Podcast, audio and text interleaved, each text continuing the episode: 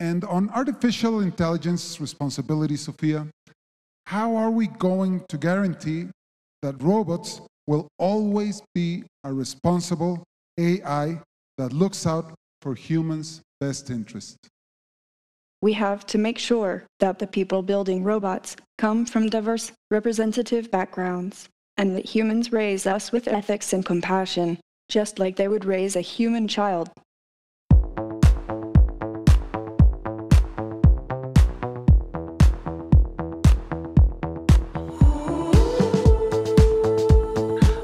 A todos, bienvenidos a un nuevo episodio de Queer el podcast en el que hablamos de la intersección del arte y la cultura con la comunidad LGBTQ a lo largo de la historia.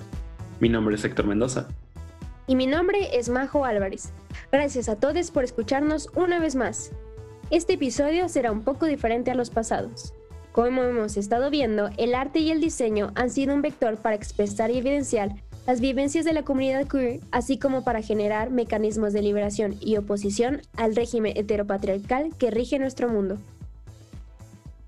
Durante la primera mitad del siglo XX, la ciencia ficción familiarizó al mundo con el concepto de robots artificialmente inteligentes. En la década de 1950, Alan Turing, un joven británico, exploró la posibilidad matemática de la inteligencia artificial, acuñando por primera vez el término. Turing sugirió que los humanos usan la información disponible y la razón para resolver problemas y tomar decisiones. Entonces, ¿por qué las máquinas no pueden hacer lo mismo? Hoy en día la inteligencia artificial es una realidad. Más allá de los automóviles autónomos y robots que nos rodean, la tecnología, las redes sociales y los algoritmos han transformado completamente la forma en la que compramos, viajamos, socializamos, generamos y consumimos contenido así como la forma en la que las naciones vigilan a la población mundial. En este podcast les compartiremos algunos ejemplos de cómo estas nuevas tecnologías, que utilizan la inteligencia artificial, han probado ser un caso más de cómo nuestra sociedad sigue desarrollándose por medio de binarios y sesgos heteronormados.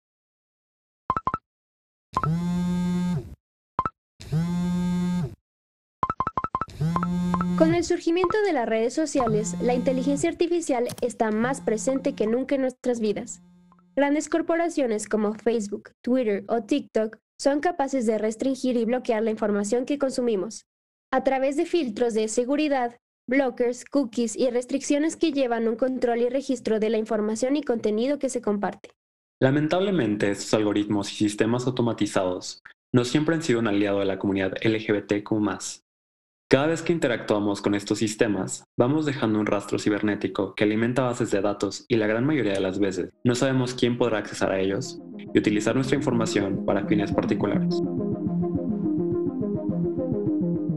Cada año existen nuevos descubrimientos dentro del ámbito de la inteligencia artificial que ponen nuevos cuestionamientos sobre la mesa y que a su vez afectan directamente a la comunidad LGBTQ.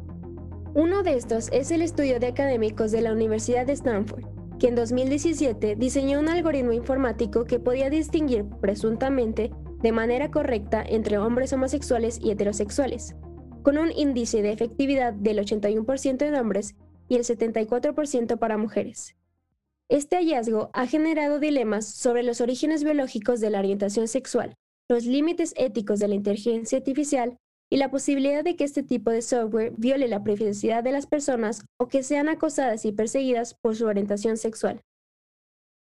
El estudio publicado por primera vez por los científicos Michael Kosinski y Gilon Wang en el Journal of Personality and Social Psychology se basó en una muestra de más de 35.000 imágenes faciales que hombres y mujeres publicaron en un sitio web de citas de los Estados Unidos. Los investigadores extrajeron características de las imágenes utilizando redes neuronales profundas, es decir, un sofisticado sistema matemático que aprende a analizar imágenes basadas en un gran conjunto de datos.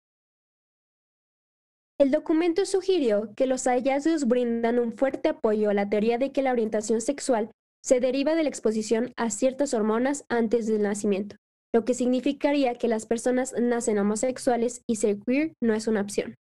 La menor tasa de éxito de la máquina para las mujeres también podría respaldar la idea de que la orientación sexual femenina es más fluida. La campaña de los derechos humanos, HRC, y GLAD, dos de las organizaciones LGTQ más prominentes de los Estados Unidos, tacharon al estudio de peligroso y defectuoso, de ciencia basura, que podría usarse para evidenciar a los homosexuales de todo el mundo y ponerlos en situación de riesgo.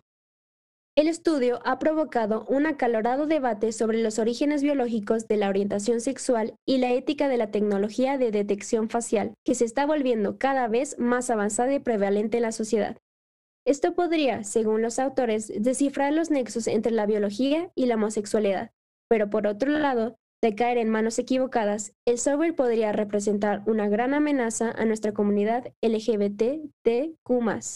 Nos parece aterrador pensar un escenario en que gobiernos como los de Rusia, Egipto o Arabia Saudita, que continúan persiguiendo y apresando a las personas LGBT, podrían usar la tecnología para identificar y apuntar a la población o segregarnos sin siquiera abrir la boca.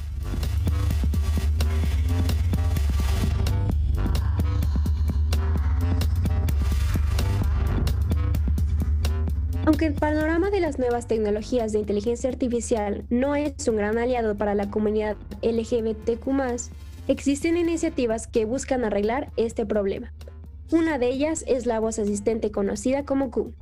A diferencia de Siri y Alexa, Q es la primera voz sin género, creada para acabar con el binario de género y dejar de perpetuar los estereotipos de género en los asistentes de inteligencia artificial.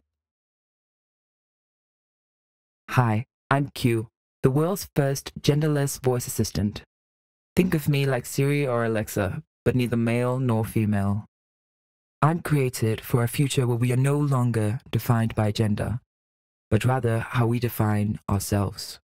My voice was recorded by people who neither identify as male nor female, and then altered to sound gender neutral, putting my voice between 145 and 175 hertz, a range defined by audio researchers. And together we can ensure that technology recognizes us all. Thanks for listening. Q. La voz de Q fue desarrollada por un equipo de investigadores, diseñadores de sonido y lingüistas en conjunto con los organizadores de la Semana del Orgullo de Copenhague, líderes tecnológicos en una iniciativa llamada Equal Artificial Intelligence y otros. Para desarrollar la voz de Q, grabaron docenas de voces de personas que se identifican como hombres, mujeres, transgénero o no binarios, pero el diseñador de sonido Nis Norgard terminó enfocándose en una voz y modificándola para que sonara neutral en cuanto a su género. En palabras de Julie Carpenter, experta en comportamiento humano y tecnologías emergentes que trabajó en el desarrollo del proyecto Q, uno de nuestros grandes objetivos con Q era contribuir a una conversación global sobre género, tecnología y ética, y cómo ser inclusivos para las personas que se identifican de diferentes maneras. Así como el equipo de la voz Q, otros investigadores, diseñadores y creatives han dado grandes pasos para acabar con aquellos prejuicios y discriminaciones por parte de los desarrolladores de inteligencia artificial, tomando responsabilidad del uso de los sistemas y programaciones que se crean.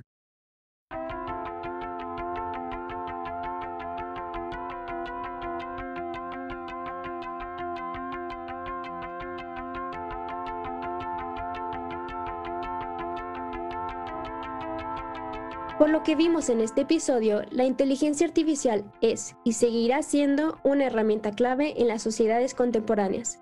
Es por esto que su uso no debería ser tomado a la ligera. Su implementación debe ser cuestionada, probada y aprobada con gran escrutinio, desde los algoritmos que filtran información hasta estudios complejos que buscan probar alguna tesis. Como hemos comprobado con los ejemplos anteriores, los sistemas de inteligencia artificial siguen reproduciendo e imitando la manera en que nos hemos ido desarrollando como sociedad. Un mundo binario y heteronormado en el que hombres blancos manejan y mueven a su conveniencia el poder que tienen sobre los demás. Y en este caso en particular hablamos de la información que se recolecta y se maneja a través de las nuevas tecnologías. Es por esto que aquellos avances tecnológicos que cambian el paradigma y crean sistemas más inclusivos como la voz Q deberían reproducirse y multiplicarse, además de incentivar a un mayor número de personas con distintas interseccionalidades a construir y reapropiarse del mundo de la inteligencia artificial. Es así como concluimos un episodio más de Queer Pronto podremos compartirles nuevos episodios, pero por lo pronto les invitamos a escuchar los demás episodios de nuestro canal. Muchas gracias por sintonizarnos. Hasta la próxima. Hasta la próxima.